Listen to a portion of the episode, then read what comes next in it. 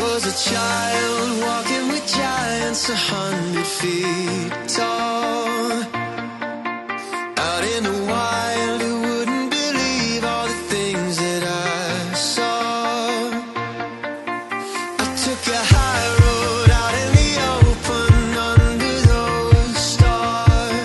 Sejam bem-vindos a mais um Papo de Fotógrafo. Eu sou Rafael Petroco e se participar de congresso fosse é, esporte na Olimpíada, eu seria medalha de ouro. Que?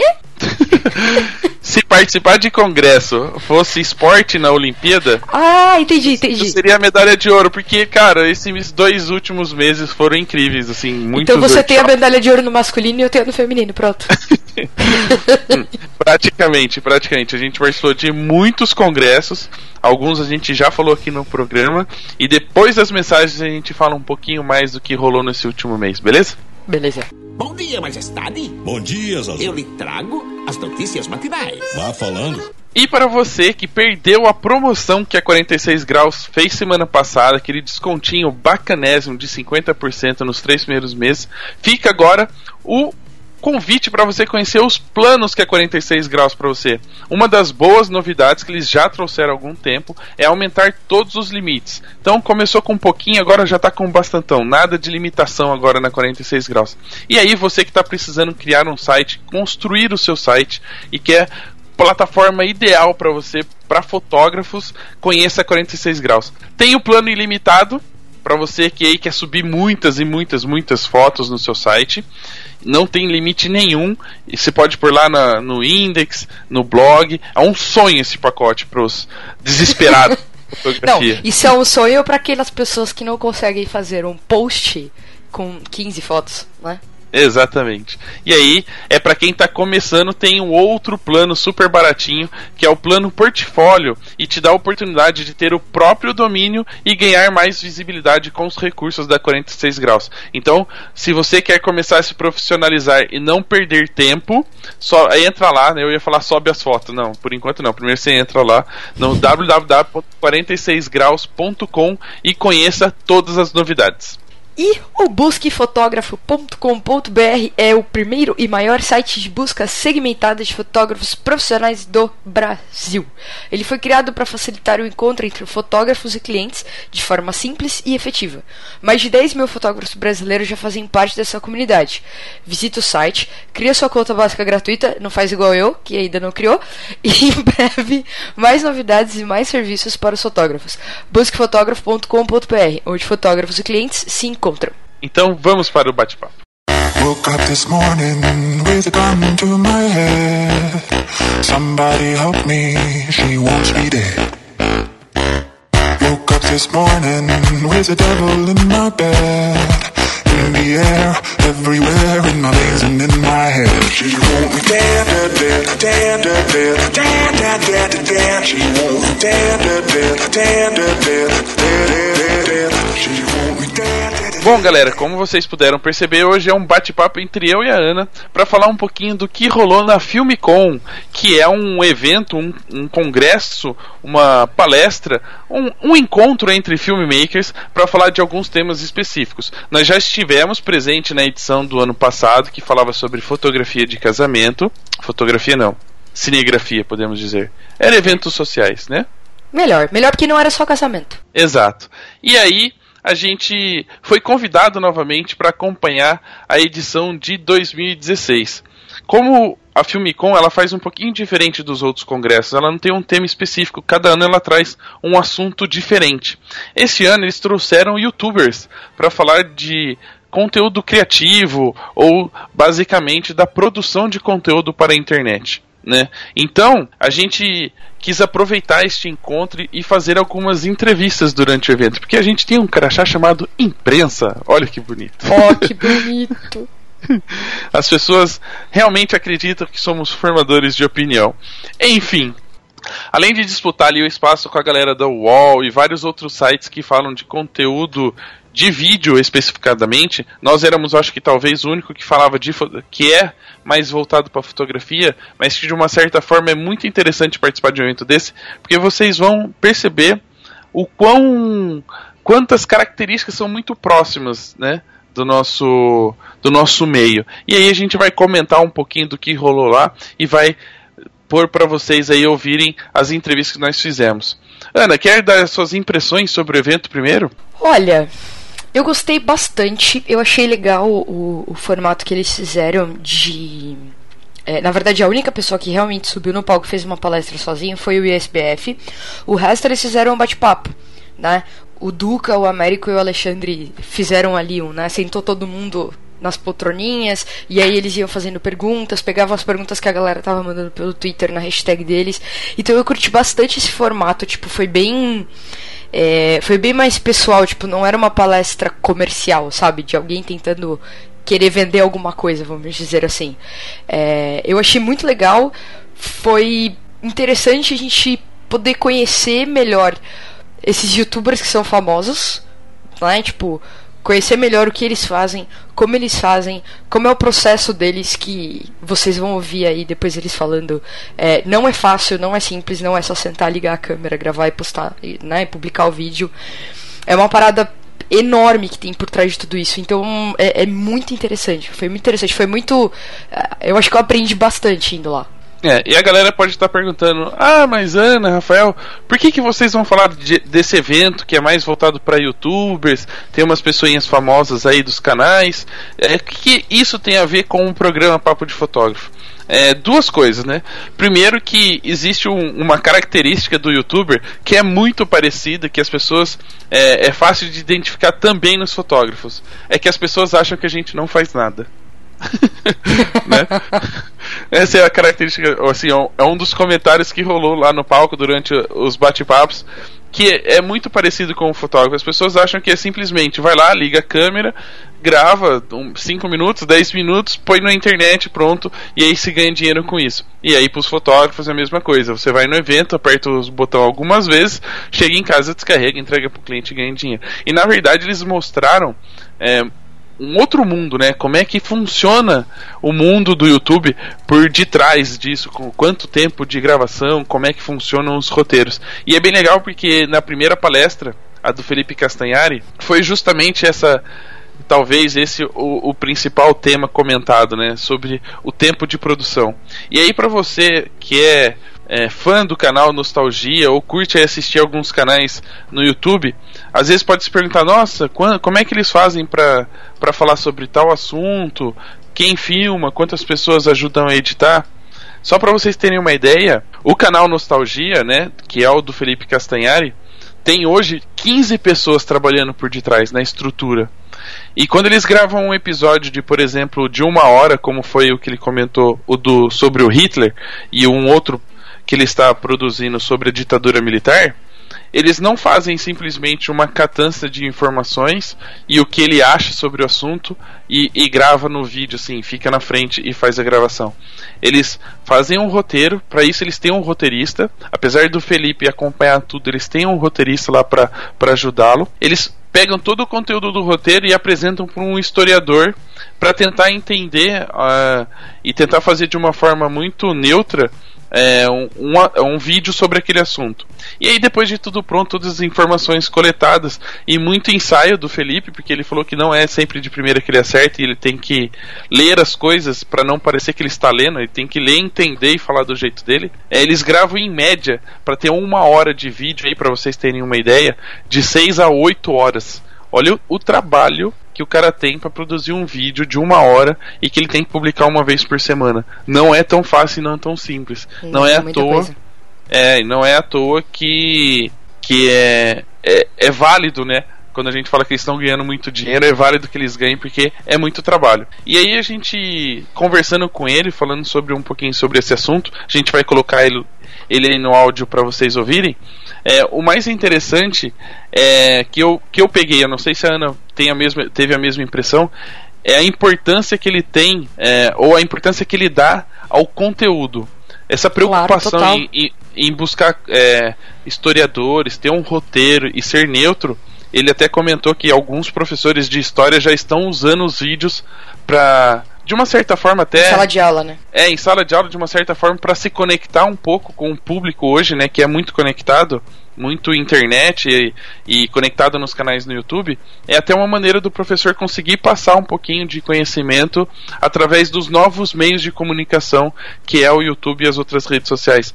Então, vamos dar o play aí no que o Felipe falou pra gente lá no camarim enquanto a gente estava acompanhando o evento.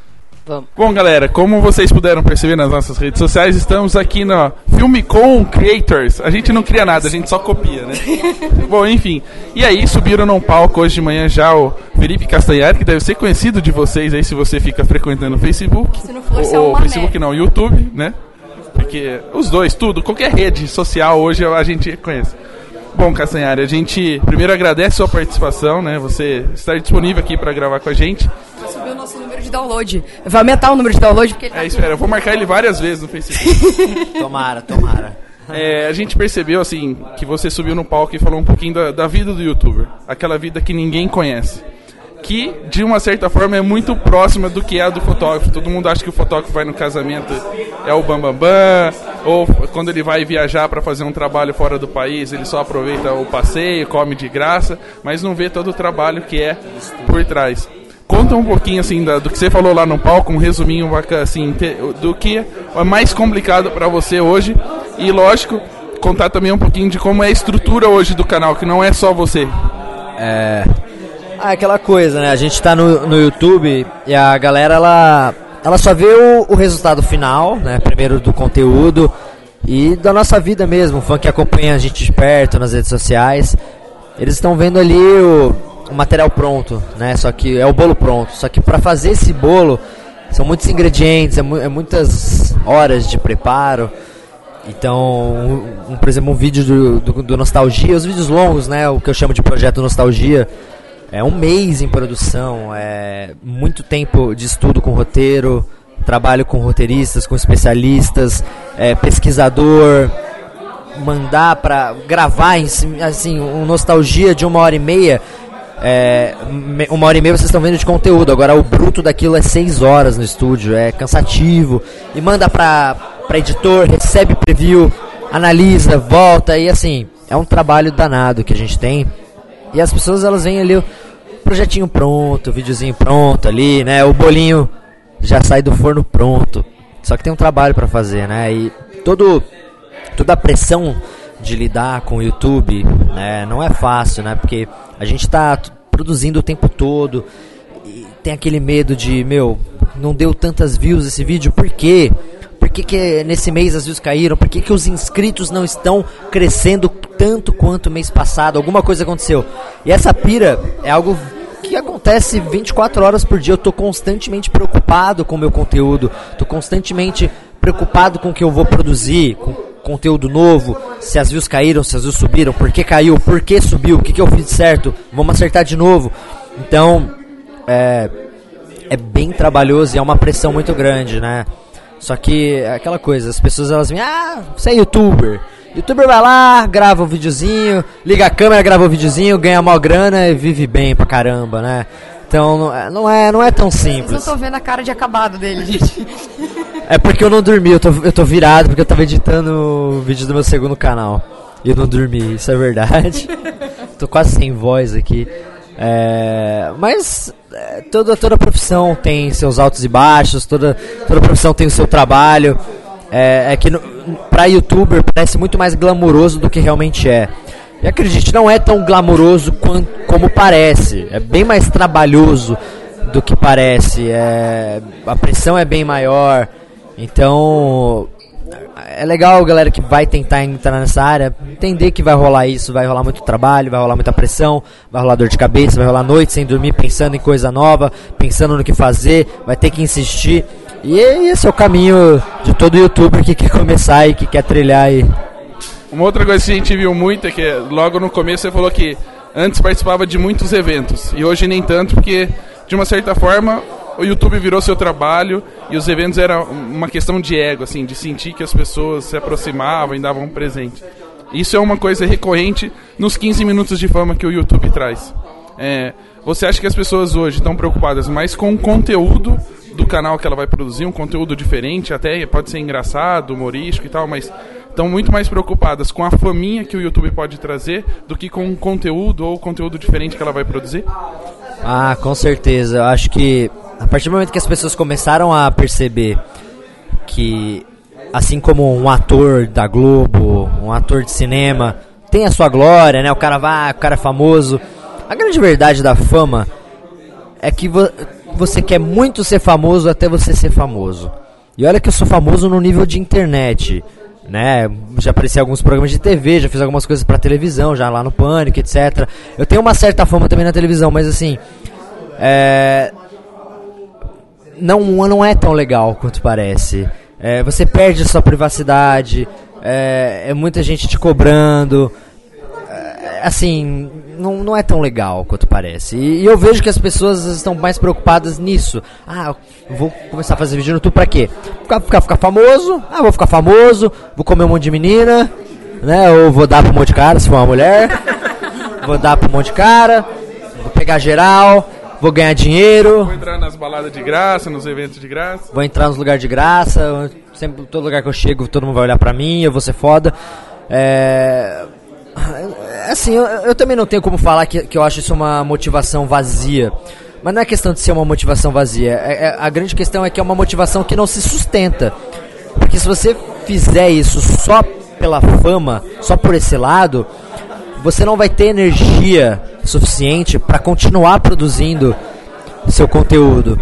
Porque não é um estímulo tão sincero. Entendeu? O que seria, o que eu, o que eu acho que é um, um, estímulo sincero, por exemplo, o cara começa no YouTube porque o cara quer muito se comunicar com um tipo de, de pessoa. Pô, eu quero muito falar, falar com, com esse tipo de público. Eu quero muito trazer entretenimento para essa galera. E o cara que quer trazer entretenimento, o cara que quer produzir uma coisa legal, o cara que tem algo a dizer e quer que as pessoas escutem, ele insiste, ele acredita naquilo e ele tem mais força para continuar. Agora, um cara que quer só a, a parte da fama, normalmente ele vai desistir bem mais rápido, porque ele vai perceber que isso não vai vir tão cedo, ele vai perceber que vai demorar, ele vai perceber que às vezes nem chega, que assim, eu já fui... Fama não é sinal de dinheiro, né? Não, principalmente no YouTube. Eu vou dar um número pra vocês. A galera vê o Social Blade, o site Social Blade, vê os números daquilo ali, acha que a gente ganha aquilo de dinheiro. E é um absurdo. É, eu vou te dar, vou te dar um número assim para você como é que tá. Assim, primeiro, o CPM no Brasil é o pior do mundo no YouTube. O que, que é o CPM? É o ganho por mil. Então, o quanto que a gente ganha de dinheiro a cada mil visualizações. Esse valor no Brasil é o pior do mundo. Não existe nenhum país, nem não existe nenhum país no mundo que paga tão pouco por mil visualização como no Brasil. Por quê? Muito fácil de entender por quê.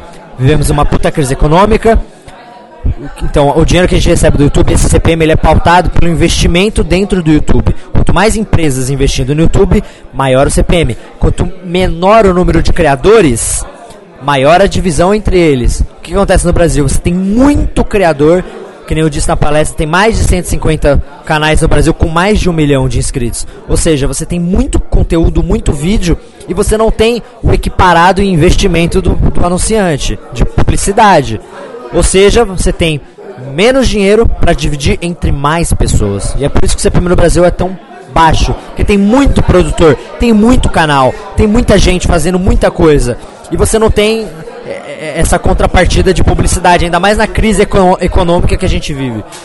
Então, assim, para você conseguir, sei lá, 5 mil reais no, no mês, sabe mais ou menos de quantas visualizações você vai precisar para conseguir 5 mil reais? Pelo menos 5 milhões, 6 milhões de acessos.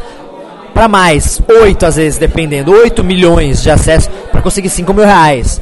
Quantos canais você conhece que fazem 8 milhões? Quem consegue fazer 8 milhões de acessos por mês? Bom, se a gente jogar uma bomba aqui nessa sala agora, uns três canais nós já elimina e pode conseguir mais, mais usuário, mais views. é, uma é uma estratégia. Você abrir o espaço ali, ó. Se eu morrer, o, o próximo cara que criar um canal de nostalgia vai tomar meu lugar. Isso acontece, pode acontecer. Mas é, não é tão fácil ganhar dinheiro no YouTube, não. E aí uma dica, última dica aí pra galera que tá pensando em produzir pro canal.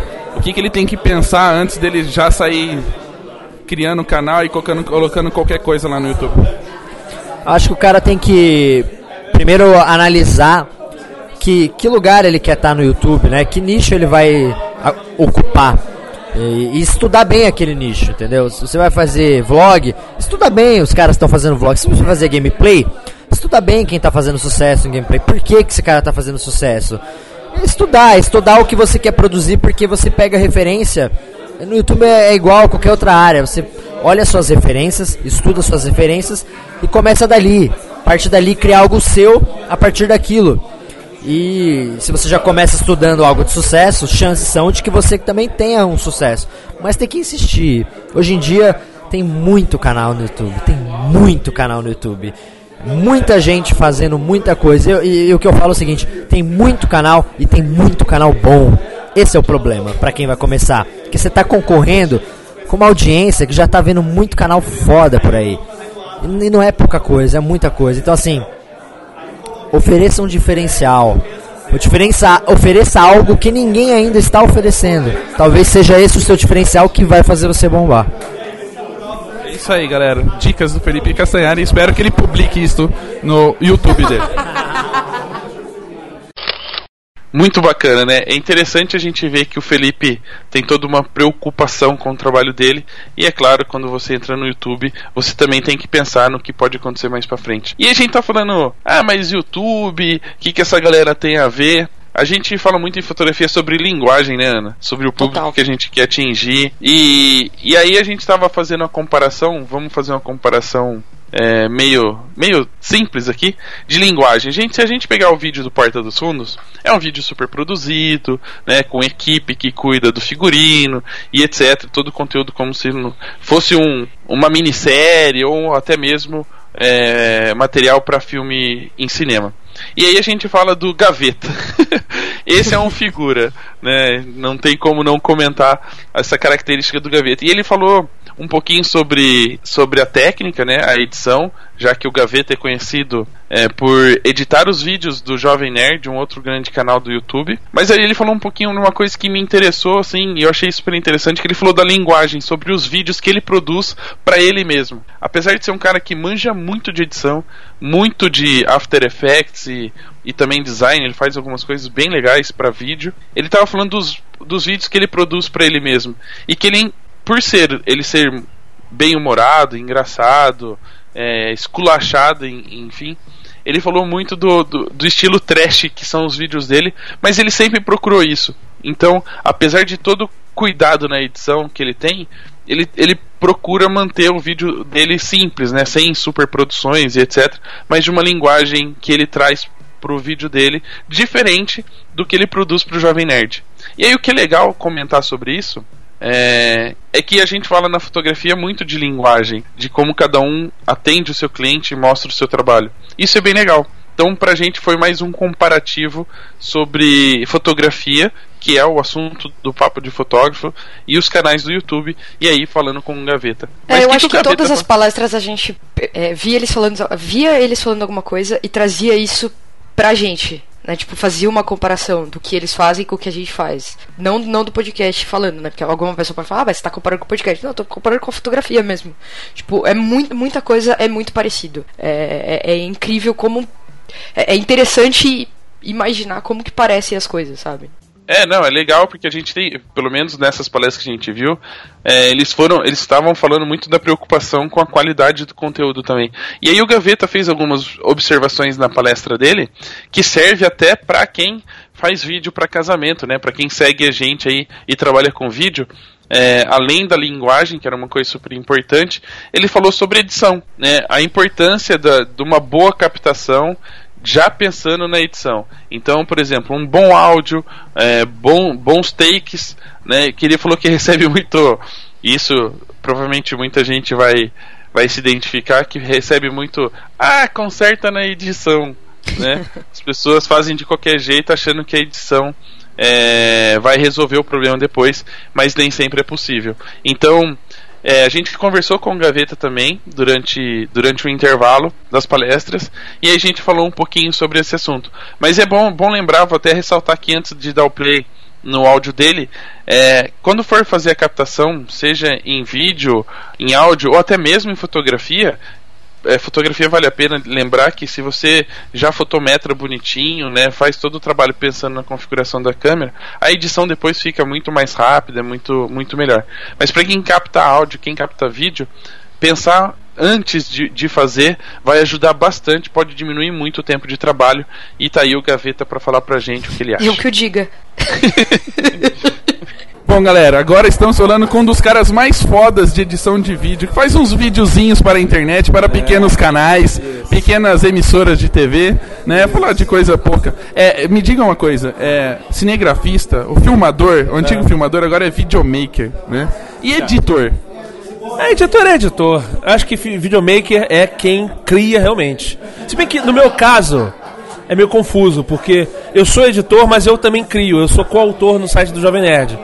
Né? e a gente criou essa cultura de fazer edição com criação. A gente tem roteiro, inclusive, na nossa, no nosso, na nossa edição. Então, no meu caso, eu diria que eu sou um produtor de conteúdo. Entendeu? Eu sou Um editor. estragador de conteúdo. Um estragador. A Globo me contratou com esse propósito. Né? Falou, Queremos que você estrague o nosso conteúdo. E aí eu fui contratado e eu, com muito prazer no coração, estraguei o conteúdo deles. É a minha especialidade. Bom, a gente viu lá no. no- a gente tava ouvindo o, o Castanhari falando e, e os fotógrafos brigam muito e falando de falar, ah, quem compra uma câmera vira fotógrafo. Hoje nós podemos dizer que quem tem uma câmera vira youtuber.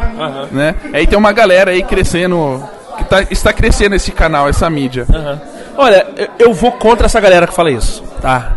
Galera que normalmente fala, ai, comprou a câmera e vai fotógrafo. Isso normalmente é fotógrafo que tá um pouco inseguro. Ai, Cara, na moral, o, o fotógrafo, ele já foi esse cara que comprou a câmera e não sabia tirar foto. Ninguém nasce sabendo.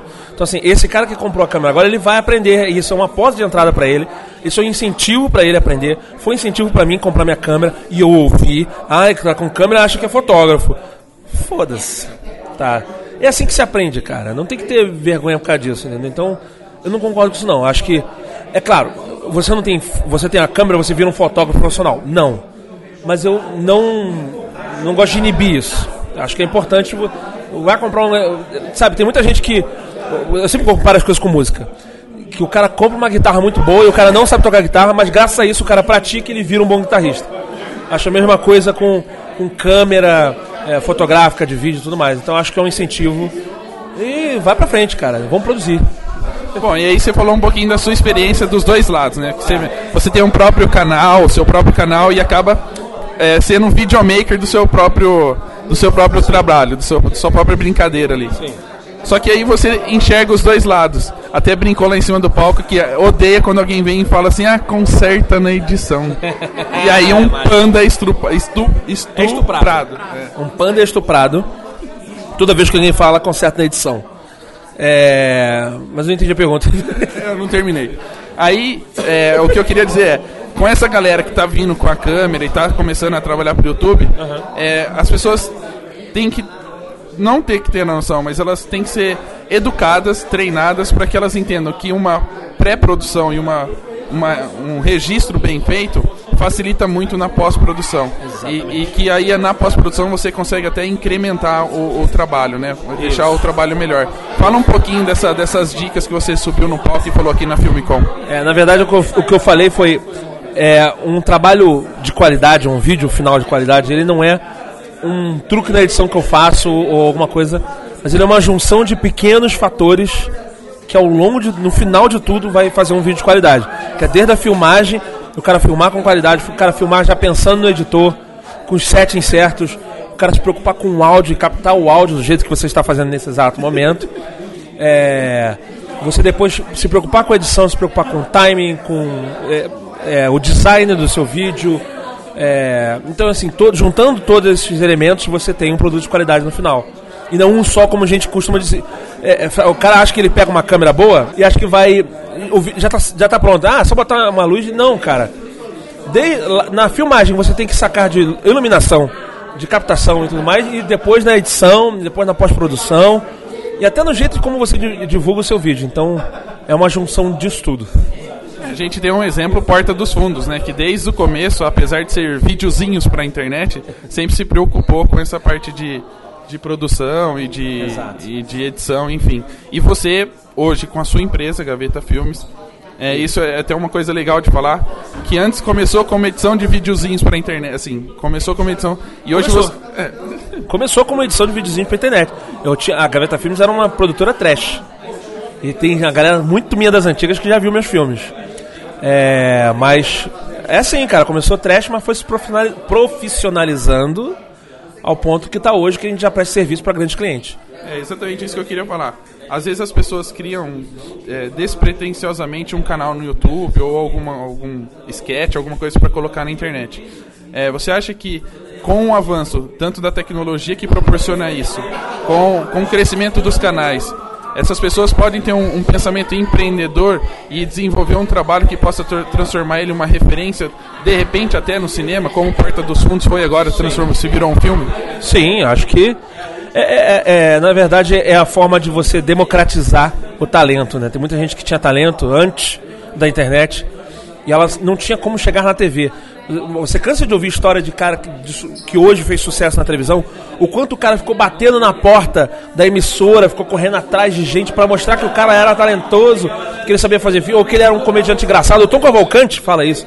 Quanto ele correu atrás pra ele finalmente conseguir um espaço. Se esse cara vivesse na época da internet, ele já teria estourado muito antes.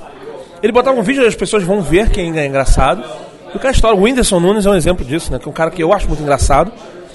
Pô, esse cara, ele, se ele fosse pelas vias da TV, ele tava ferrado. O cara mora no Piauí, sabe, muito longe. Então, a internet, ela democratizou, acho que não só talento das pessoas, mas também esse nível de produção, né? Dá pra ver que existem pessoas é, talentosas escondidas pelo Brasil, pelo mundo, né? Eu sou um pouco assim também. Tá, e agora só pra, só pra finalizar, já que você é um cara de edição, sabe, como pensa já no final, lá, o produto final, dá uma dica que estilo de música a gente põe na edição desse programa pra terminar. Ah, não, zoada. Pode, tem que ser comigo, tem que ser zoada. A minha, na hora que eu falo, ó, pra, pra não dar seriedade nenhuma. Bota essa daí, pronto, fica zoeira. Meu clima é zoeira. É isso aí, galera. Anderson Gaveta em áudio, sem vídeo.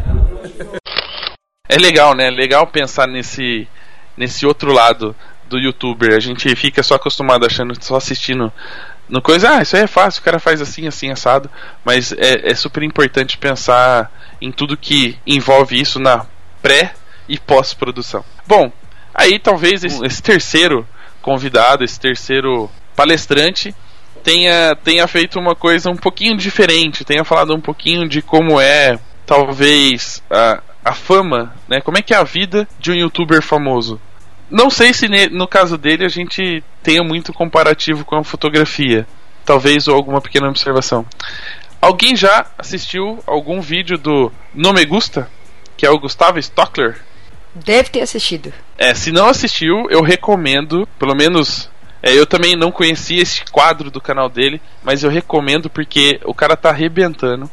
Então entra lá, no Me Gusta, no YouTube, e procura o trailer fake. Caramba, pra quem gosta de cinema e é pessoal de vídeo aí que, tá com, que gosta de fazer trailer de casamento, fazer pequenos vídeos aí pra internet, o cara tá arrebentando na produção de trailers. O trailer fake, só pra explicar pra vocês, são trailers que não existem. Ele criou, ele cria um assunto e coloca lá e faz um trailer como É um se fosse filme que não existe, na verdade. O trailer é um filme que não é, é, é, o trailer de um filme que não existe. E caramba, ele mostrou um que foi ao ar agora, que é o do Snapchat, sensacional. Eu acho que ele devia produzir o filme depois da, da história. Nossa, já pensou? Vai ser, ser nossa, isso é muito fera. Eu vou começar Inclusive, eu ia o- dizer pra ele, se o Gusta estiver ouvindo isso, tomara que esteja, é, se tudo der errado, ele pode ir pra Hollywood trabalhar fazendo trailer, velho. É, se tudo é, uma der profissão, errado, é uma profissão difícil, viu? É difícil fazer trailer.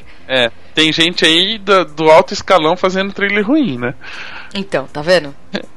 Mas ainda assim, se tudo der errado, ele pode fazer os vídeos do canal do Papo de Fotógrafo. Tranquilo, autorizo. Bom, mas o, o que é legal no- na, do- na palestra, no, no bate-papo com o Gustavo, é que existe um. A gente fala muito de fama, sucesso, né, aqui no, né, no mundo da fotografia. E é legal falar sobre o youtuber, porque hoje, se a gente pensar nos, nos atores globais e etc., eles estão. Eles têm uma, uma certa privacidade e às vezes a privacidade invadida. O youtuber hoje não é diferente, né? E aí eu, eu o que eu falo, talvez para mim o que tenha sido uma comparação muito próxima com a fotografia. A gente conhece muitos fotógrafos famosos, mas eles são famosos entre os fotógrafos. E o legal do youtuber é que eles são famosos para o cliente deles, para o público deles, né? Apesar de ser famosos entre os youtubers, é, eles estão muito focados no que, o, no que o, o público deles querem. Então aí a gente tem o Felipe Castanhari procurando quadros que atendam o público que assiste o canal dele, o Anderson Gaveta fazendo um vídeo com linguagem para o público dele, e o Gustavo Stockler, apesar de ser um cara que já trabalhou com produção de audiovisual é, e agora está à frente das câmeras, procura fazer coisas que o público dele goste. Então, para você, fotógrafo que está aí preocupado em ser famoso, subir em palco, dar palestras e etc., é, vamos tentar focar um pouquinho no público seu. O seu público não são os fotógrafos, a não ser que você vá produzir algum material para eles, como é, por exemplo, um podcast ou um canal no YouTube voltado para os fotógrafos informações de mercado, equipamento etc.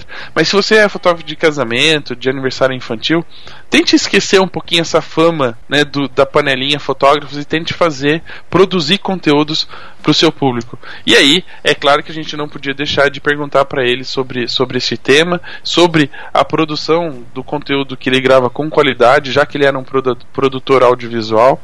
E a gente fez uma brincadeirinha, mas a, a assessoria de imprensa dele é, censurou, né, sobre a Kéfera, mas tudo bem, qualquer dia a gente entrevista ela e faz a pergunta diretamente para ela. Então, Ana, dá o play aí no que a gente conversou com o Nome Gusta.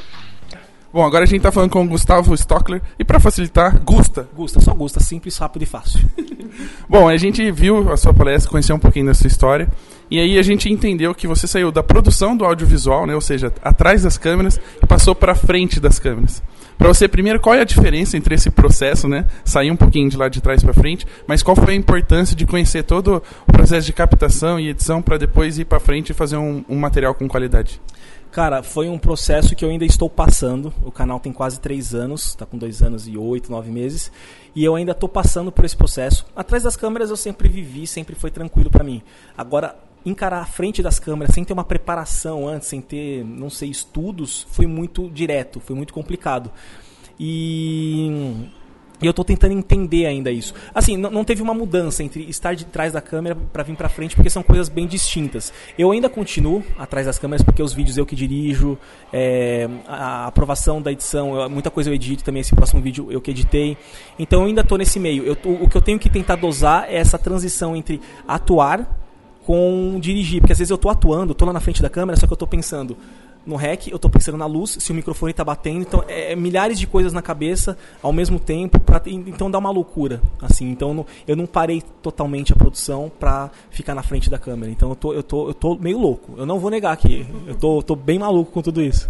Bom, a maioria dos nossos ouvintes são fotógrafos de casamento e, e às vezes tem um problema, um apego com o trabalho que fez. E aí tem essa relação de não, não querer delegar para as pessoas. Você acabou de falar que ah, você está muito preocupado com tudo. E você falou também um pouquinho que agora você está aprendendo a delegar. Como é que é esse processo de desapego seu, de todo o processo, para delegar quem sabe fazer o que está fazendo, mas produzir ainda um material do jeito que você imaginava? Cara, agora tá fácil. Eu, no começo do canal, até pouco tempo atrás, para mim, eu, eu, não passava pela minha cabeça entregar funções. Era tudo meu é, o meu jeito, minha linguagem. E agora que eu sinto a necessidade de, disso, porque se eu não, não passar funções, eu não consigo produzir outras coisas. Então eu me senti obrigado a isso. E, cara, foi a melhor coisa que aconteceu na minha vida, assim. Porque agora eu tenho pessoas que trabalham comigo, que, que são muito profissionais, e eu tenho tempo para fazer outras coisas, tenho tempo para viver até coisa que eu não tinha. E, e, e, e, é muito engraçado porque eu, eu, na minha cabeça, eu tinha que eu jamais ia conseguir fazer isso. E agora eu vejo eu fazendo isso e falo, caraca, consegui me desprender da, do, do, zelo que eu tinha do meu conteúdo e passar para outras pessoas também fazer. Então é, é, é, muito louco isso. Tá dando certo. E tá dando muito certo, tá dando muito certo, assim. A gente tá em processo de adaptação. O Chopper, que é quem tá editando os vídeos agora, ele tá, eu acho que no primeiro mês. Então a gente está passando por aquele processo dele entender o time, ele edita muito bem. Só que é o meu time, é a minha linguagem. Então ele está passando pelo processo de entender o time. É, pessoal agora me ajuda com roteiro. Antes eu fazia sozinho, agora a gente faz uma reunião de roteiro. Eles mandam aquele brainstorm pra mim e eu vou montando. Então tá rolando muito legal de forma que eu não esperava, assim. Eu fiquei surpreso com da forma que tá acontecendo. E os projetos agora? O YouTube cresce, a mídia cresce, vocês acabam crescendo junto e crescendo junto com o público. Uh, as pessoas acham que você para ali, né? Ah, ele faz só aquilo e fica só naquilo. Na verdade, você tem outros planos para você. Qual que é o, a, o objetivo, assim, é, digamos, o, o, canal continuar crescendo, mas qual que é o seu objetivo pessoal dentro, dentro do que você produz? Ó, em setembro agora vai ter lançamento de um livro. É, não é um livro autobiográfico totalmente, é mais um livro porque assim, eu passei por um processo de, de criatividade que eu acho muito legal compartilhar. Porque eu passei, eu me redescobri e descobri muitas coisas nesse caminho. Então vai ser um livro mais voltado para criatividade e desprendimentos, mais para essa galera que curte esse mundo de produção, de criatividade, enfim. E fora livro, eu, puta, piro muito em cinema, televisão. Então, quando aparecer uma oportunidade para televisão, pro cinema eu quero muito série, Netflix, o YouTube Red, que tá, que se tudo der certo vem pro Brasil. Então, eu não quero me limitar a isso. Eu quero poder produzir em outras plataformas, em outras coisas, outros tipos de materiais, é, próprio, próprio livro, que, que eu consiga comunicar com o meu público. Última dica para quem tá ouvindo e quer entrar nessa área do, do canal, do YouTube? Comece. Eu acho que essa é a melhor dica. Porque muita gente fica, ah, mas eu não tenho isso, aí minha câmera, eu tenho vergonha. Começa. É, não importa o material que você tem, não importa a câmera que você tem, tem uma ideia boa e coragem. Porque esse é o mais difícil, é você começar. Cara, vai. Não, ninguém vai começar bem, ninguém vai começar incrível, ninguém vai começar com roteiros incríveis. Isso tudo é evolução. Então começa. É bem legal, né? Então você depois você acompanha o vídeo dele, é muito legal os trailers. Bom, Ione, eu acho que eu vou deixar este palestrante, este convidado, por sua conta agora, já que era você que queria falar com ele. Bom, o André Pili, como a gente diz várias, disse várias vezes em fotos e no áudio, é o cara grande, no tamanho e no talento. É, o André, ele mora em Nova York, ele foi para lá para estudar na, na, na Universidade de Nova York, e ele produz uns vídeos é, que tem uma uma conexão muito boa que a gente fala, né? Metade do metade do vídeo é vídeo, metade do vídeo é áudio. E ele consegue fazer uma conexão muito bacana entre as músicas que ele usa de trilha sonora com os vídeos que ele faz, né? É, e além de tudo, a, a, minha primeira pergunta, né, que a primeira pergunta que a gente fez para ele é porque ele também é fotógrafo. Tipo, o André, assim como nós, ganha dinheiro fazendo fotos. E eu achei legal eles trazerem ele pra, pra, para falar na Filmicon, porque ele é um cara que tá crescendo bastante, tá tendo bastante visibilidade, é, tá produzindo umas coisas legais, tipo, eu acho que em breve a gente vai ver muito material dele, assim como o Gusta diz que falou, né, que ele quer produzir coisas de séries, quer fazer coisa ligada a filme, umas produções mais elaboradas. Eu acho que a gente ainda vai ver o, o André fazendo isso muito em breve. Tipo, eu não duvido que isso vá acontecer. Não, e é bem legal porque gente, eu estive na, na outra na mesma semana, né, na semana passada, também no Photoshop Conference, que é um outro grande evento e vale a pena para você que, que gosta aí das ferramentas da Adobe fazer parte. Depois a gente fala um pouquinho sobre ele mais pro final.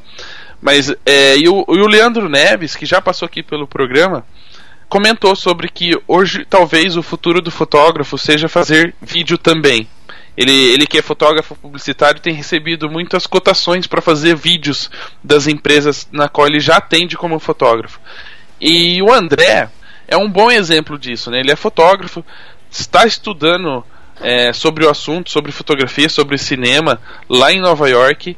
E aí o YouTube passou a ser mais um material que ele pudesse usar a criatividade dele e produzir material com qualidade. E aí ele começou a unir um pouquinho a sua criatividade com a fotografia em movimento através do vídeo. Eu achei bem legal porque fez essa conexão muito com o que o Leandro disse na outra palestra sobre é, o futuro da fotografia. Ele fala, um vídeo é 24 frames por segundo, ou seja, 24 fotografias. Então o fotógrafo tem toda a competência, toda a capacidade de produzir vídeos com qualidade. O André Pili está aí para isso e a gente conversou com ele, a Ana segurando o microfone bem lá em cima, porque como era o ídolo dela, né, falando praticamente, eu deixei que ela fizesse a entrevista. Bom, a gente está aqui com um grande youtuber, né? Eu sempre sofro quando a gente fala com pessoas grandes, porque eu sou meio baixinha.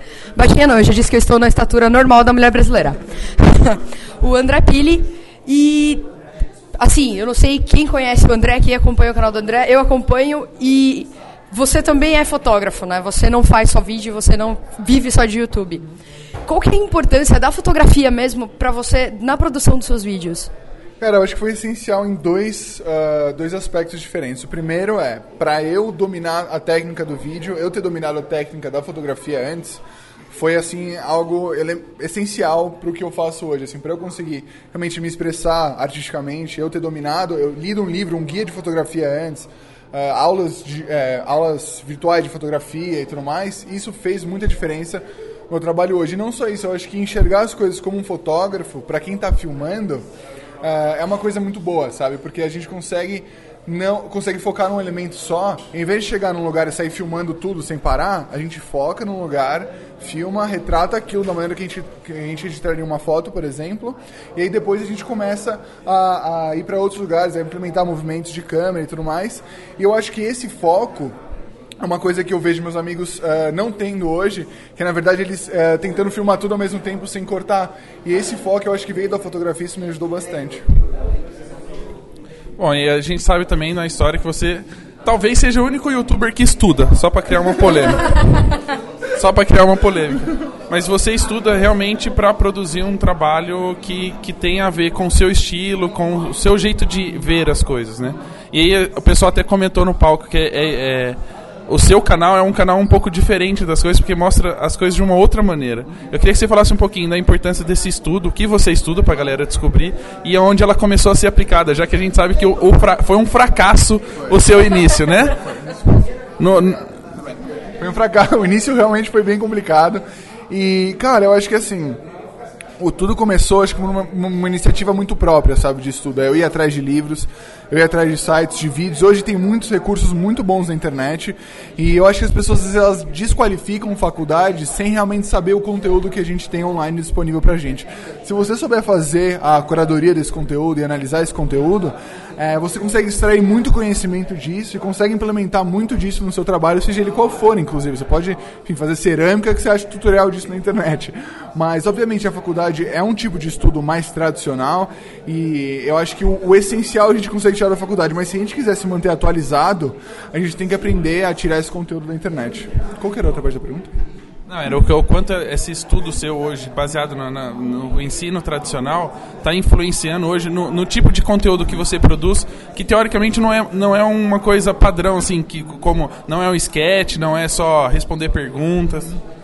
Então, na verdade, eu acho que isso, uh, a importância do conhecimento é que ela vai te dar liberdade técnica para você se expressar artisticamente. Obviamente, para você se expressar artisticamente é outro nível, né? é outra coisa que você vai uh, ter que explorar, ter que, enfim, investigar dentro de você mesmo.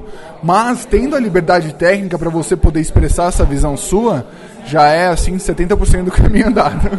E aí, só falando um pouquinho da, da, que a gente brincou, que foi um desastre o seu, seu primeiro. E você acabou anunciando até num grande portal para esse público que não deu certo. É, talvez isso para algumas pessoas desmotivassem e ela entendesse que não era aquilo que ela tinha que fazer. Como isso foi diferente para você? Então, eu acho que eu acho que quando você realmente encontrar algo que você se sente uh, bem fazendo, se sente amor pelo que você faz, não importa muito o obstáculo que vai ter pela frente, sabe? Pode, porra, pode, você pode ter gastado uma baita grana num anúncio e não dado certo. Você pode ter 50 views por vídeo. A única pessoa que compartilha seu vídeo é sua namorada no Facebook dela. Entendeu? Você pode. Quando ela não tem vergonha. Quando ela não tem vergonha do que eu falei. E eu acho que isso é. Uh, é, é, você achar realmente o que. É muito difícil na vida a gente achar o que a gente realmente gosta de fazer. Mas uma vez que a gente ache e a gente consiga explorar isso, a gente consegue explorar de uma maneira muito mais eficiente do que qualquer outra coisa que a gente se obriga a fazer. E aí, só respondendo a última pergunta, que é uma dúvida que surgiu da galera lá na, no, na plateia lá. É, aquele, aquela vista do seu apartamento é um chroma key? não, não é, mas eu, eu já pensei uma vez eu sair do, do quadro assim, aí piscar e virar uma tela verde, sabe? Acho que eu vou fazer isso um dia, inclusive. Então a gente vai ter que cortar esse pedaço, é um spoiler. Bom, eu não sei vocês, mas eu vou até Nova York para conferir para ver se realmente oh, a vista do apartamento dele é chroma key ou não. Nossa, que... nem vou falar nada sobre essa vista, viu?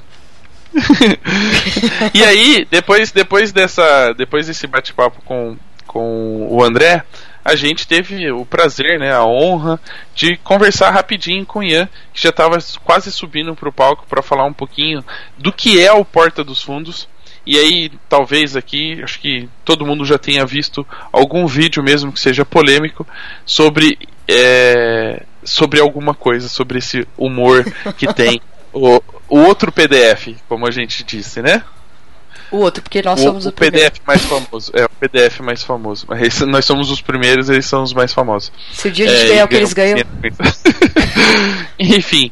E aí a gente bateu um papo sobre o Ian, mas na palestra dele foi. Essa foi muito mais curiosidades, né? Que as pessoas perguntaram como é que funcionava a Porta dos Fundos, mas é bem legal entender que a partir de um projeto de alguns integrantes surgiu um grande projeto e que a, desde o início a preocupação com a qualidade do material, né, desde a fotografia, do áudio, figurino, interpretação, é, isso não, não se perdeu durante os anos ou não começou de qualquer jeito e se transformou nisso, resultando no que é o filme hoje, que até o, o, Porta dos Fundos produziu, e eles têm vários outros projetos para continuar aí. Então o Ian foi bem rapidinho, ele estava meio que com pouco tempo, mas a gente conseguiu falar com ele um pouquinho. Ana, dá o play aí. Bom, agora é o momento mais PDF-PDF da gravação, né? Papo de fotógrafo versus Porta dos Fundos. Bom, estamos aqui com o Ian, que desde o início começou, né, com Porta dos Fundos, estava desde, desde o começo. É. E aí, de um projeto que era para ser web, YouTube. Hoje vocês estão produzindo um filme. Mas a gente percebe que desde o começo houve uma preocupação com a qualidade do, do material que ia ser produzido. Para vocês, o quanto é importante, ou o quanto isso foi importante para a quantidade de seguidores inscritos no canal e os, download, os downloads, não, os views no, no YouTube, quanto isso foi importante para a galera entender que, além de ser um produto que está indo só para a internet, mas que era uma coisa que poderia ser feita com qualidade? É que, na verdade, a gente nunca focou em internet, a gente nunca pensou em internet. A gente faz conteúdo e, para a gente, tanto faz se está no cinema, se está na TV, se está na internet. Tanto que o mesmo conteúdo que a gente fez para a internet, ele está hoje na Fox e a gente faria da mesma maneira. É óbvio que o filme, quando a gente tem mais dinheiro, a gente pode usar umas brincadeiras diferentes, mas a cabeça é sempre a mesma, a gente não faz diferente para plataformas diferentes, não. E, e foi planejado essa, essa coisa de. Já foi pensado em produzir tudo isso pensando que um dia poderia chegar a uma televisão, a um, a um cinema, ou as coisas foram acontecendo durante o, o, processo, durante os anos que o Porta dos Fundos foi, foi ao ar? A gente vai calculando e pensando as coisas de mês a mês, no máximo três meses. A gente nunca faz um planejamento de anos porque não, a gente não sabe o que vai acontecer. Imagina se há quatro anos atrás a gente ia saber como é que as coisas estão hoje não tinha Netflix naquela época, não tinha Crackle, não tinha Hulu, não tinha não tinha a maior parte das coisas que tem hoje, então não tinha Snapchat, sei lá, a gente vai entendendo como é que as coisas vão acontecendo, a gente vai uh, tentando acompanhar e não conseguindo. E a experiência de, de da produção em pequena escala, que era para o YouTube, e agora é uma grande escala, que é um filme que vai para o cinema, que deve mudar muito a, a, a estrutura do negócio, ajudou ou meio que uma coisa não tem nada a ver com a outra, assim, no, no processo de produção? Não, o processo de produção é diferente. Criativamente ele é igual. A gente escreve igual, a gente filma igual, a gente atua igual, mas na produção sim isso é diferente. Tanto que para o filme a gente chamou uma outra equipe, não é da equipe da, da internet. A gente tem que, fazer, tem que produzir de jeito diferente, claro e a galera que, tá, que acompanha desde o começo Porta dos Fundos e de uma certa forma se espelha em canais que são meio sketch, meio, meio humor, o que, que você dá de dica para essa galera que está começando? É, não comece. Isso aí não, não, vai dar certo, não. É muito caro é, para você conseguir sustentar essa, essa produção, essa, essa empresa. É muito caro, não compensa dentro do YouTube. Você vai ter que ralar muito e melhor fazer outras coisas. Há uma motivação a mais, né? Também, também. Faça e depois mande um. Que nem o, o Gustavo falou, que ele fez um print e mandou pro cara o agradecendo. Cara falou que ele era um bosta. Exatamente. depois manda um print agradecendo. Muito obrigado pela participação. Maravilha. Valeu, obrigado. Obrigado, Ian. Bom, e depois da última palestra do Ian, que ele contou muita curiosidade sobre o, o Porta dos Fundos, e se você quer saber aí o que ele andou falando, não vamos contar porque era muita coisa, então as pessoas iam perguntando e ele já ia respondendo. No finalzinho do evento, eles fizeram um pequeno debate. Na verdade, eu acho que é até bacana falar sobre, sobre este pequeno debate que eles fizeram, porque se a gente analisar a lista dos convidados, só, só tiveram homens, né? Castanhari, Gaveta, Stockler, Billy, o Ian, e aí o pessoal podia perguntar, mas cadê a cota das mulheres, né? Se nem no ministério do presidente Temer tem, mas no filme com, lógico, tivemos uh, o prazer de conhecer dois canais que não são tão famosos assim, mas que tem um conteúdo super bacana para quem é aí da minoria. Na verdade, a mulher é a maioria, né? Minoria é. dentro do YouTube, vamos dizer assim. É. é. Sim, não, talvez. Em uma média. Entre não os sei. grandes canais são minorias, podemos dizer assim, então. Eu acredito que sim. Não então, sei tá. números. Bom, subiu, subiu lá para participar do debate é, duas meninas, uma chamada Ju Romano, do canal A Gorda e o Gay. E aí é bem legal também ressaltar, porque ela comentou muito sobre o primeiro o preconceito da mulher, né, como produtora de conteúdo. Ela já participou de várias revistas e falou sobre vários temas. E aí ela falou assim, além disso, tem o probleminha de eu não fazer parte do padrão de beleza comum. Ela que é modelo plus size, participa de várias campanhas e de uma outra pessoa que participa no canal dela que também é homossexual. Então ela falou que ela queria fazer algo bem direto e que realmente pudesse representar a, as minorias.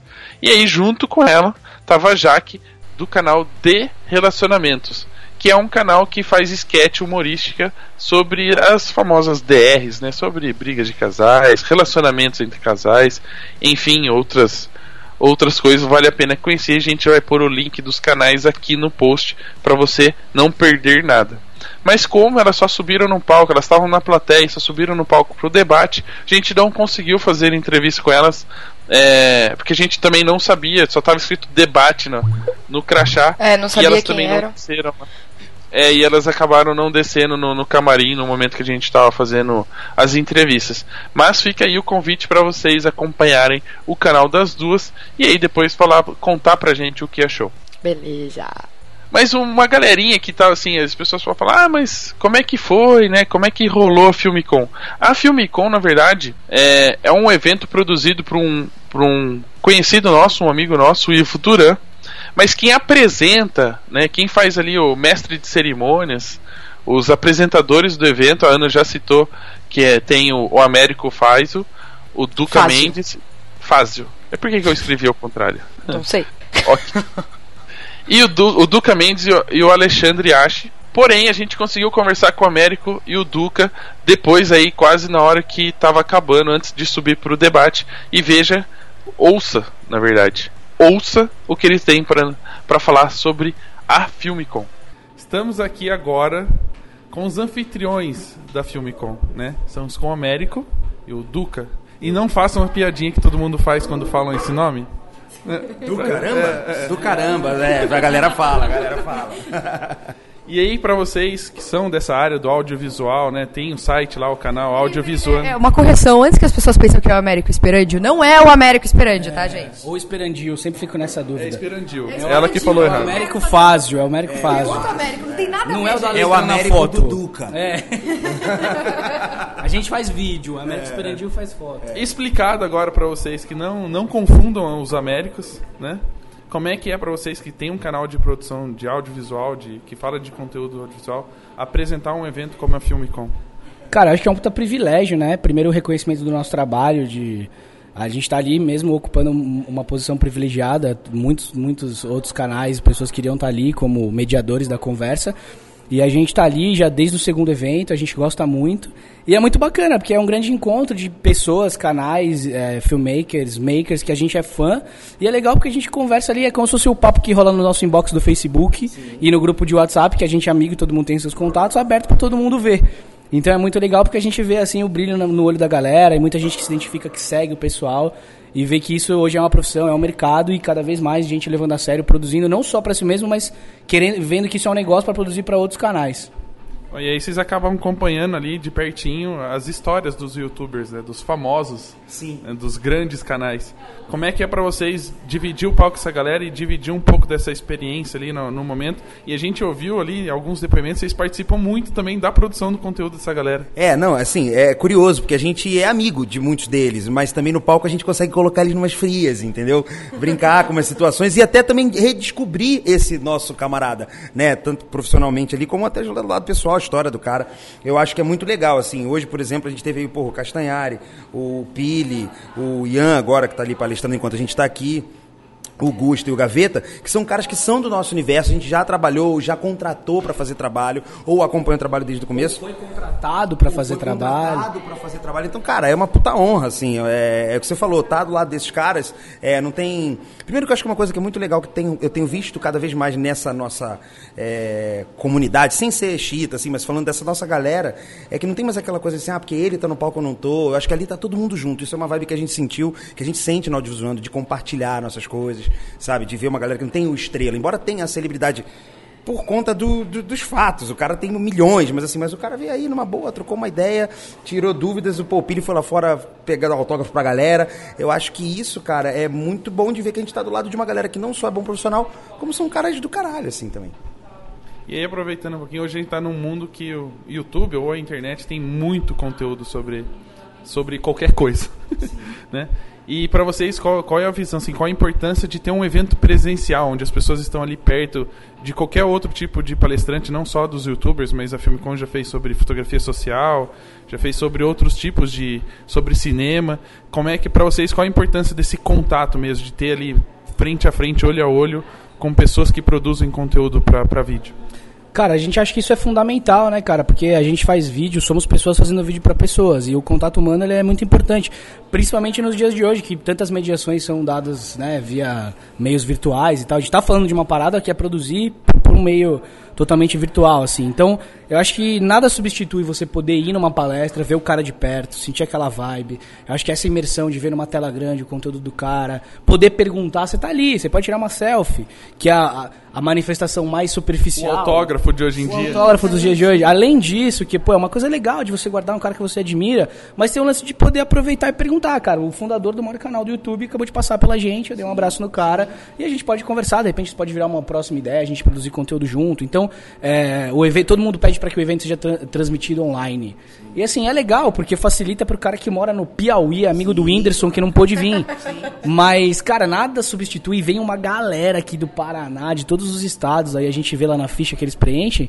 E eu acho que nada substitui trocar cartão, respirar esse ambiente, conhecer pessoas, gravar. De repente o cara tem canais aqui que estão conseguindo entrevista dessa galera. Então, é, o Pili, por exemplo, tem que ir pra Nova York se quiser bater um papo com o cara. Nós já negociamos um quarto lá pra ele emprestar pra nós. Eu durmo na sala com aquela Eu, vista a- ali. é, eu acho, eu acho que é o Airbnb mais, mais, mais desejado do mundo. É, é falo assim, lá. Pili, se você for tirar férias, me fala que eu vou passar uma semana aí. É, Eu cuido do cachorro, do passarinho, né? É, não, e já é um apartamento da galera, né? Coitado. A galera todo já fala. "Ah, Você vê tá todo fazendo- mundo vai no todo mundo já apartamento dele, do né? Cara, é. Cara, eu fico imaginando, do jeito que eu sou noiado com lente, eu sempre limpo minha lente muito, o fio da minha lente. Eu ia ficar limpando aquela janela o dia inteiro pra fazer aquele timelapse perfeito. Não ia admitir nenhum dedinho de A galera ia chegar falando, não, não encoste no vidro, por favor. Canon, fica a dica, faça um rodinho de limpeza de. É, puta mercado, puta Limpa lentes e janelas. E pra você, Edu, como é que foi, assim, tipo, a energia da galera, assim, depois, durante os coffees, as os breaks, assim, como é que é a energia da galera, o retorno que você tem da galera, assim, depois do- de uma palestra? Cara, é muito legal, assim, na verdade eu consegui mais ver aqui do palco enquanto a gente tava fazendo, porque embora a gente não enxergue muitas vezes, a gente sente a energia da galera ali, né? Seja na risada ou no silêncio, a gente tá em contato constantemente, assim.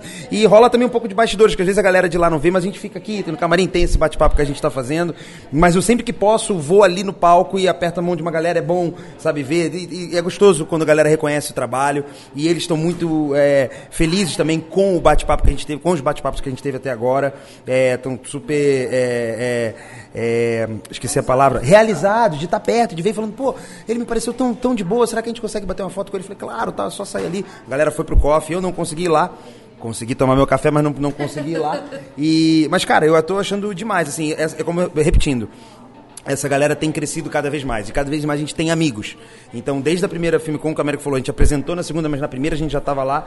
A gente, a gente sente e tem cada vez mais vontade de fazer uma filme com maior e para mais gente possível. É isso aí. Então quem está acompanhando a gente via áudio vai poder acompanhar como é que foi o evento com vocês lá no Audiovisual. Cara, a gente tá gravando aqui umas coisas. É, porque lá vai o ter Duca- seis rec lá. Porque o Duca, velho, ele não grava nada. O Duca, ele vive.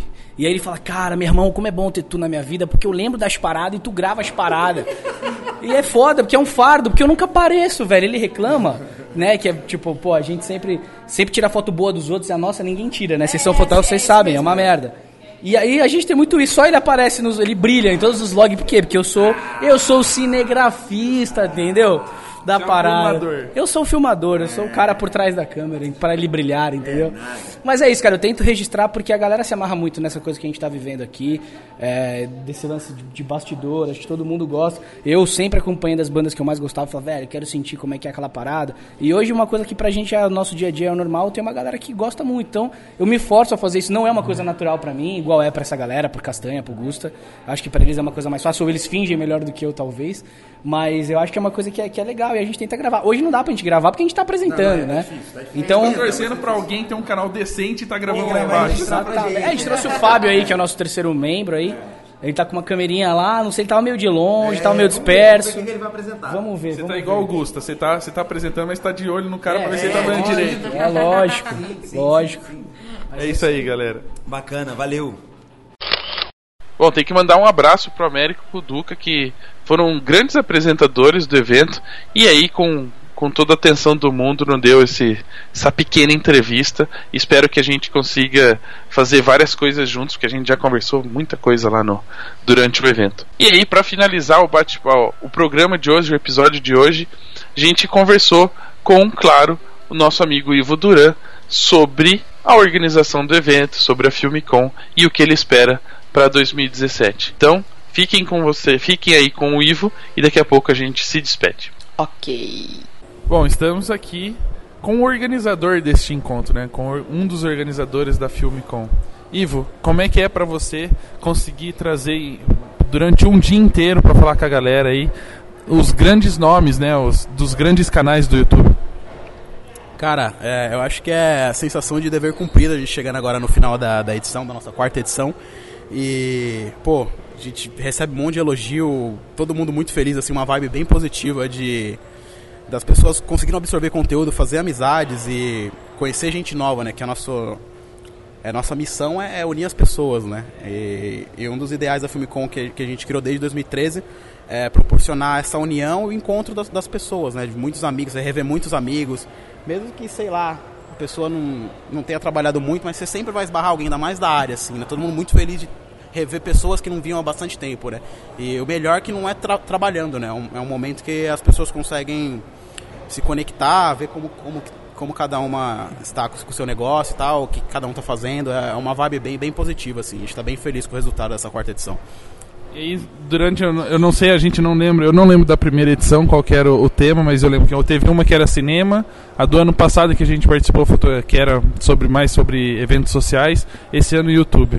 É, você percebe que a cada edição você tem um público um pouquinho diferente, mas que teoricamente o conteúdo apresentado serve um pouquinho para todas as áreas? Sim, cara, a gente é, começou a primeira edição voltada mais para pós-produção, efeitos, essa parte. Depois fizemos uma voltada para cinema. E, ano passado de eventos sociais e essa quarta edição para uma cultura mais pop, para o público de YouTube e criadores de conteúdo online, né? A gente sempre tenta balancear os palestrantes, fazer uma grade bem legal que, que tem um pouquinho de cada coisa, sabe? É, às vezes um pouco de áudio, um pouco de vídeo. Nessa edição a gente tentou mesclar grandes youtubers, uns youtubers não, não tão grandes, mas que tem um, um, um conteúdo bem legal, um trabalho bem legal, que é o exemplo do André Pili, que está há pouco tempo aí na, na, na área. E, cara, é um, é um exemplo bem legal pra gente, assim, de, de revolução, assim, de vida, né? Porque o cara não, não gostava do trabalho que ele tinha, acho que ele trabalhava com, com, de, com advocacia e tal. E aí, um belo dia ele falou, cara, não aguento mais, não é, não é isso, não nasci pra isso, vou começar a tirar foto. E aí você vê que é, a evolução dele tá sendo bem legal, assim, tá? Ele tem um trabalho bem bacana. E quais são os planos agora da Filmicom para o próximo ano? Cara, todo ano é um mistério, né? Dá um, um trabalho gigantesco para fazer esse evento, né? A gente é uma produção independente, é só eu e meu sócio Felipe que, que fazemos tudo, né? Mas a gente tem amigos e parceiros que sempre ajudam a gente, já virou uma equipe fixa assim da Filmicom. Mas a gente sempre tenta contar muito com as marcas, né? Mas é um negócio muito difícil aqui no Brasil a gente conseguir apoio das marcas. As, as, as marcas que ajudam a gente é, já são parceiros também de, de longa data e sempre é, fortalecem a, a, nossa área, né? Mas a maioria da, da renda que vem da Filmicom para a gente poder realizar esse evento vem dos, da venda de ingressos. E, mas é um negócio muito difícil porque é, a gente fica dependendo de vender ingresso e, e aí vai chegando perto, fica difícil de, de conseguir bater a meta e tal conseguir pelo menos pagar o evento, cara. E, e, é um negócio muito legal, sabe? Tipo, é um negócio que vale a pena, não é muito caro. E acho que é, a gente sente que falta um pouco de interesse assim do, do público, sabe? Mas a gente está na, na, missão e acho que é, com certeza a gente vai ter ano que vem é, mais uma edição, né? A gente vai, vai lutar muito para isso e tentar convencer essa galera o quão importante é estar tá, tá um, tá num evento presencial e, e conhecer gente nova. E aí, com, com essa galera agora saindo daqui com um conteúdo bem bacana, você espera que através de um evento como esse, a Filmicon se consolide como um, evento oficial para a galera que filma, para a galera que cuida dessa parte? Cara, uh, principalmente essa edição de Creators, que são, é voltada para pessoas que criam conteúdo online, a gente já está pesquisando ela e querendo fazer ela há mais ou menos uns dois anos. Uh, a gente foi em alguns eventos, que é o VidCon, que é um evento que a gente tem de referência que acontece todo ano nos Estados Unidos, que é uma maior, é a maior evento de youtubers e criadores de conteúdo online, tem os maiores do mundo. E a gente sempre quis trazer isso pro Brasil, mas só que fazer um evento desse é um negócio que você está mexendo com, com públicos muito grandes, assim. É, essas pessoas têm muito, muitos fãs, muitos admiradores, e é um evento que já começa um, um pouco maior, assim, do que a gente está acostumado a fazer. E aí foi um desafio pra gente tentar fazer essa edição, e deu super certo, cara. É, veio muita gente nova, e acho que a maioria das pessoas que... que estão começando na área gostaram bastante assim do conteúdo é, foi de foi de grande valia para esse público, né? Todo mundo saiu em êxtase, assim, com monte, um monte de conteúdo para pensar, refletir e, e, criar o seu próprio conteúdo, né? E aí com as, com as lições, com as histórias de é, superação de obstáculos, você acha que mesmo acontecendo algumas coisinhas que, que podem desmotivar vocês a fazer a filme com, né? É, você acha que com as histórias que você ouviu hoje vai dar muito mais força e a Firmicom vem para 2017 mais, mais forte e com certeza vai, vai se fixar no calendário da galera que curte vídeo? Cara, todo ano a gente cresce um pouquinho, a gente sente esse, essa amadurecida da Filmicom, né? E esse ano não foi diferente, a gente luta pra caramba pra fazer o evento, chega no dia, dá um puta de um trabalho e a gente fala, puta, eu não vou mais fazer isso, eu juro que eu não vou mais fazer isso, mas chega no final, não tem como, cara. É, virou tipo um vício, assim, sabe? É, é, parece um esporte que é tentar unir as pessoas e, e, compartilhar o conhecimento. Acho que é isso, cara. O Filmicon se tornou um evento, acho que essencial pra gente do, da área de audiovisual, fotógrafos e afins. Ótimo. Então, estejam convidados para a próxima edição em 2017. Eu venho. Bom, galera, é isso. Ana, algumas considerações antes de terminar o episódio? Hum, eu quero ir na Filmicon do ano que vem. E tô curioso pra saber qual vai ser o tema. eu também. É, então fica aí o convite para vocês. Confira a fanpage da Filmicon, o site da Filmicon. Veja o que rolou já nas edições anteriores, que já falaram sobre cinema, sobre evento social, sobre agora os youtubers. O ano que vem deve ser um tema muito bacana, porque com certeza eles vão tentar fazer de tudo para arrebentar mais uma vez com um conteúdo específico bem bacana para você que gosta de imagem em movimento. Então acessem aí, fiquem, acompanhem tudo. Algum outro comentário? Eu, eu lembrei de uma consideração muito importante que eu tenho que fazer. Então, é, um dos momentos mais felizes do meu dia foi quando eu entrei no camarim. Em cima da mesa tinha fandango de presunto e na geladeira tinha Coca-Cola ah, é, sempre comida, sempre comida. Então Mano, é era fandango de presunto e coca, ponto. Então é isso, galera. Espero que vocês tenham gostado das entrevistas. Acompanhem os canais desses caras. Comece a prestar atenção no conteúdo, na fotografia, na produção. Né? Não é só fama, não é só ganhar dinheiro com os canais. E aí a gente volta a se falar na próxima semana. Até mais. Até.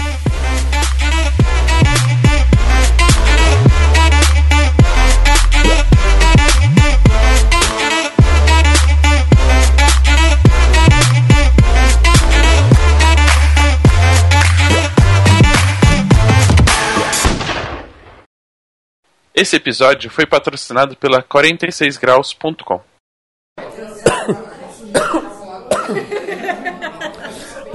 O cara Conserta na edição. Conserta na edição. Conserta o caralho. É.